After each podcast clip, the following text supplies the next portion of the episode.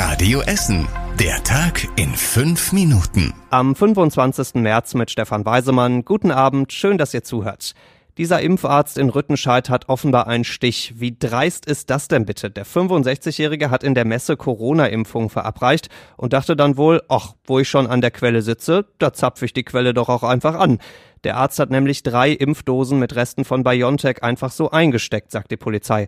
Als das Impfzentrum dann abends zu war, ist seine Frau gekommen und er hat sie geimpft, ganz heimlich, weil sie ja eigentlich noch gar nicht mit dem Impfen dran war. Und auch zwei weitere Menschen wollte der Arzt noch heimlich impfen, Mitarbeiter haben das dann aber mitbekommen und das gestoppt.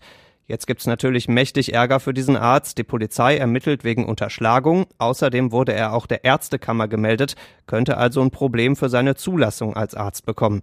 Durch den Diebstahl musste jetzt zwar kein Termin verschoben werden, aber für die Reste gibt's eigentlich eine ganz klare Reihenfolge. Da wird dann unter anderem Medizinpersonal mitgeimpft. Da muss jetzt also jemand länger auf die Impfung warten, weil der Arzt und seine Frau nicht warten wollten. Nicht mehr ganz so lange warten müssen die Essener zwischen 70 und 79. Ab dem Dienstag nach Ostern sollen sie ihre Termine fürs Impfen bekommen. Aber Achtung, bevor ihr jetzt sofort zum Telefonhörer greift, es soll alles ein bisschen geordneter laufen und nicht so ein Chaos geben wie bei den über 80-Jährigen. Da ist die Internetseite für die Buchung ja komplett zusammengebrochen, die Hotline war dauerbesetzt. Deswegen dürfen sich ab dem Dienstag nach Ostern erstmal alle 79-Jährigen melden. Danach geht's dann Jahr für Jahr weiter in Richtung 70. Wer also am Dienstag nach Ostern 79 wird, der kann sich ein ganz besonderes Geburtstagsgeschenk machen. Die Mitarbeiter mit Schnelltests schnell testen. Das fordern Bund und Länder von den Firmen. Bei uns in Essen kommt dieses schnelle Testen bei den Firmen allerdings nur sehr langsam in Gang. Mehr als die Hälfte der Firmen bei uns bietet ihren Mitarbeitern im Moment keine Schnelltests an und plant auch erstmal keine hat die IHK bei einer kurzen Umfrage rausgefunden. Die Firmen sagen, wir bekommen einfach zu wenige Infos, wir wissen nicht, wo wir die Tests herbekommen sollen. Manche haben wohl zumindest versucht, welche zu bekommen, sind dann aber gescheitert. Immerhin, es gibt auch die andere Seite. Mehr als 40 Prozent der Firmen bei uns testen ihre Mitarbeiter schon regelmäßig oder planen das zumindest in den nächsten Tagen. Da sollten durchaus noch ein paar dazukommen, denn sonst, so haben das einige Politiker schon angekündigt, gibt's ganz schnell einen Schnelltestzwang für die Firmen. Beliebt, belebt, belegt. Das alles ist die Essener Innenstadt aktuell eher weniger. Nicht nur seit Corona ist die Essener City jetzt nicht so wirklich der Place to be bei uns, aber aus der leeren Stadt soll wieder eine volle Stadt werden und dafür plant die Essen Marketing jetzt eine ganze Stange an Belebungsversuchen. Die grünen Inseln sollen wieder aufgestellt werden. Das sind diese grünen, roten und gelben Kreise mit den bunten Beeten in der Mitte.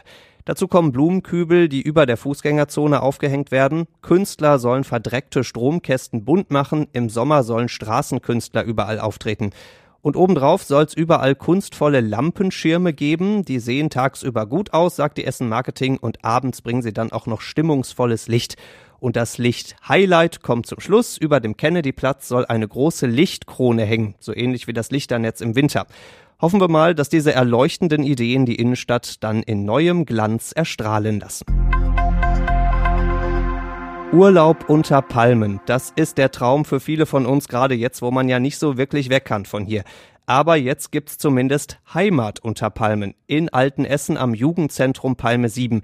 Da stehen nämlich jetzt sieben echte Palmen sind rund zwei Meter groß und sie sollen der Eingang für einen Spielbereich draußen für die Kinder sein. Und weil so eine Palme jetzt nicht mal eben aus dem alten Essener Boden rausschießt, wurden dafür Spenden gesammelt. Unter anderem der ESC Preußen aus Altenessen und der SV Borbeck haben Spendenläufe gemacht. So richtig genießen kann das Südsee-Feeling in Altenessen natürlich gerade keiner, ist ja kaum jemand da. Aber sobald Corona das zulässt, soll auf die sieben Palmen für die Palme 7 angestoßen werden. Vielleicht mit einem Palma Colada oder einem Long Alten Essen Eistee. Und damit noch der Blick nach Malle. Seit Tagen gibt's ja große Aufregung darüber, dass da Zehntausende Menschen hinfliegen und sich munter tummeln und dann Corona mitfliegt zurück nach Deutschland. Dieses Risiko soll jetzt verkleinert werden. Ab Sonntag gibt es eine Testpflicht für jeden, der mit dem Flugzeug nach Deutschland kommt. Galt bisher nur für Risikogebiete, jetzt gilt das auch für jede andere Region auf der Welt und damit eben auch für Mallorca.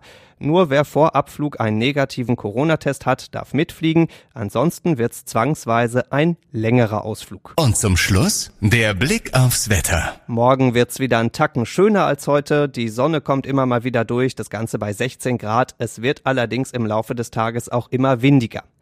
Die nächsten Nachrichten bei uns aus Essen gibt's bei Radio Essen wieder morgen früh ab 6. Bis dahin wünschen wir euch einen schönen Abend.